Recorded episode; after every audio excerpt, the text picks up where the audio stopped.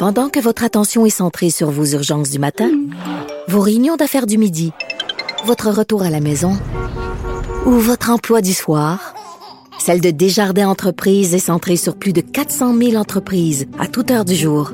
Grâce à notre connaissance des secteurs d'activité et à notre accompagnement spécialisé, nous aidons les entrepreneurs à relever chaque défi pour qu'ils puissent rester centrés sur ce qui compte, le développement de leur entreprise. Dans les nouvelles aujourd'hui, euh, il y a les problèmes du géant automobile Nissan. Euh, je, je, vous les résume vite. Là, je, suis sur le site de RFI, média français. Ça vous donne une idée. Nissan s'enfonce dans la crise. Ses profits dégringolent. Des mauvais résultats que le patron du constructeur automobile japonais met sur le compte de Carlos Ghosn, l'ancien président qui a été euh, qui a été arrêté pour pour fraude fiscale.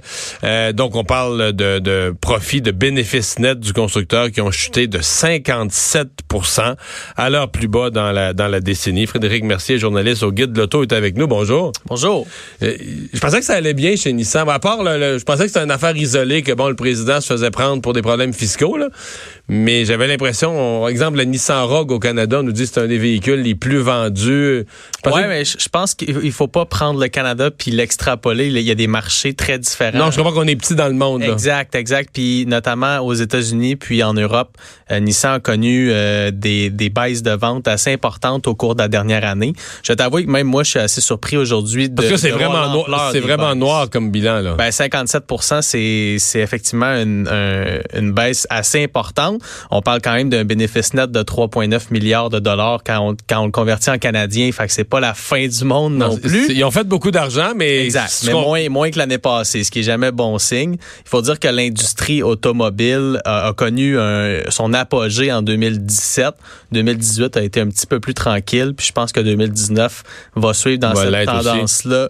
Euh, aussi. Puis tu l'as dit en décembre dernier ou novembre dernier, Carlos Ghosn a été arrêté. Ça a été un gros, gros, gros changement chez chez, chez Nissan. On parle en fait de l'alliance euh, l'alliance Renault Nissan Mitsubishi. Ouais, c'est ça parce que c'était comme c'était comme lui ce monsieur Ghosn là, c'est le gars de Renault d'une certaine façon là à la base, mais c'était devenu le, PDG de l'alliance au complet, c'était le, big boss, si tu me permets l'expression. Carlos Ghosn, c'était un king, c'était un, une rockstar du monde de l'automobile. Puis quand il a été arrêté, ça a vraiment, je pense, changé beaucoup de choses chez chez ben, chez Renault puis chez Nissan aussi. On parle quand même du gars qui a selon plusieurs experts, sorti Nissan de la faillite au début des années 2000. Il y a eu un gros, gros rôle à jouer sur le développement de cette compagnie-là. Euh, puis c'est carrément la fin d'un très gros chapitre qui s'est terminé avec euh, avec sa résignation en janvier dernier. Ces alliances-là, il y en a plusieurs dans le monde de l'automobile, c'est d'aller chercher des synergies, là, les forces, la technologie de l'un, la présence de l'autre sur tel continent, c'est d'aller d'additionner des forces. Ouais. Est-ce que ça marche, Renault, Nissan, Mitsubishi? Il est encore tôt pour le dire parce que Mitsubishi a été intégré à cette alliance-là il y a deux, trois ans. On voit encore très peu de modèles qui, euh, qui viennent, qui proviennent de cette alliance-là. Les Mitsubishi actuels sont encore des voitures qui avaient été euh, développées, par, Mitsubishi hors alliance. Euh, mais je pense que moi, je pense que c'est un très bon move de la part de, Renault Nissan de, faire l'acquisition de Mitsubishi.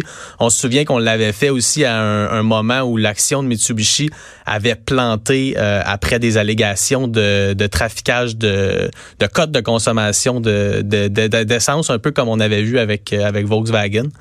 Euh, donc, on n'a plus le choix maintenant dans l'industrie automobile. Les, les investissements sont tellement énormes euh, les coûts de production sont tellement énormes. Il faut, il faut faire des alliances comme ça. D'ailleurs, les petits joueurs de l'industrie sont de moins en moins nombreux. On pense à Mazda, Subaru au Japon qui, qui sont encore des, des très petits joueurs. Dans ça sont perçus comme petits parce qu'ils font pas partie d'aucune association. Exactement. Puis tu vois, Mazda a un partenariat euh, assez important quand même avec euh, Toyota. Puis on peut pas lire dans le futur, mais moi, ça me surprendrait pas qu'un jour ces deux compagnies-là fusionnent même. Ah oui? Que Toyota fasse l'acquisition de Mazda. Puis là, écoute, c'est, c'est vraiment une analyse que je fais. Il y, a, rien qui indique pour le moment que ça va se faire. Mais si on voit, on regarde la tendance actuelle, on regarde comment ça va, puis des, les petits joueurs comme ça, de plus en plus, auront pas le choix. C'est quoi les problèmes de Nissan? Parce que perceptuellement, leur, en tout cas, nous, au Canada, on achète leurs véhicules. Si je comprends bien, on a l'air à les aimer. Qu'est-ce qui, qu'est-ce qui va pas aux États-Unis? Qu'est-ce qui va pas en Europe? C'est, c'est peut-être pas tant le problème de la marque que de. Écoute, c'est un marché qui est tellement saturé. Il y a tellement de constructeurs automobiles.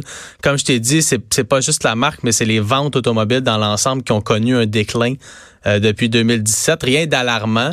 Euh, mais depuis la, la, la, grosse crise économique de 2008-2009, on avait juste vu des hausses jusqu'en des hausses jusqu'en 2017, puis là ça a commencé à baisser un petit peu. Euh, peut-être une image de marque dans, dans certains pays. Chez nous, ça va quand même très bien. On vend beaucoup de, de Nissan Leaf, qui est le modèle électrique. On vend encore plus de VUS. On est arrivé avec bon, le Rogue qu'on connaissait déjà. Il y a le Qashqai.